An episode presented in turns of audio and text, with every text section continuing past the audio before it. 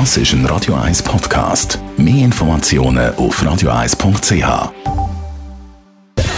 Gesundheit und Wissenschaft auf Radio 1. Unterstützt vom Kopfwehzentrum Irlande Zürich. www.kopfwww.ch ja, was wir schon gewusst haben, die Schulschliessungen im Frühling 2020, die haben sich negativ vor allem auf das Bildungsniveau ausgewirkt, weil es da grosse Unterschiede gegeben bei den Schülerinnen und Schülern. Die einen die haben Hilfe gehabt, die anderen haben sie auf sich selber gestellt. Also es hat sich negativ ausgewirkt. Aber das staatlich verordnete Homeschooling hat eben auch positive Effekte gehabt. Das zeigt jetzt eine Studie von der Universität Zürich.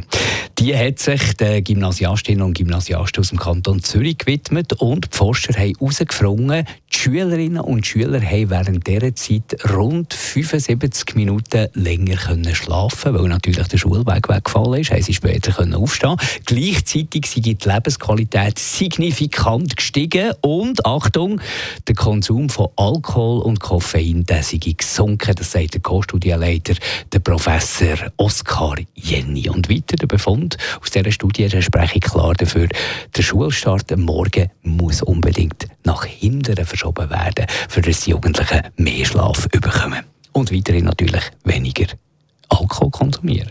Und ihr schon, liebe Kids, Alkohol konsumiert, der ernährt euch wenigstens gesund. Nehmt doch zum Tequila eine Schnitz Zitrone.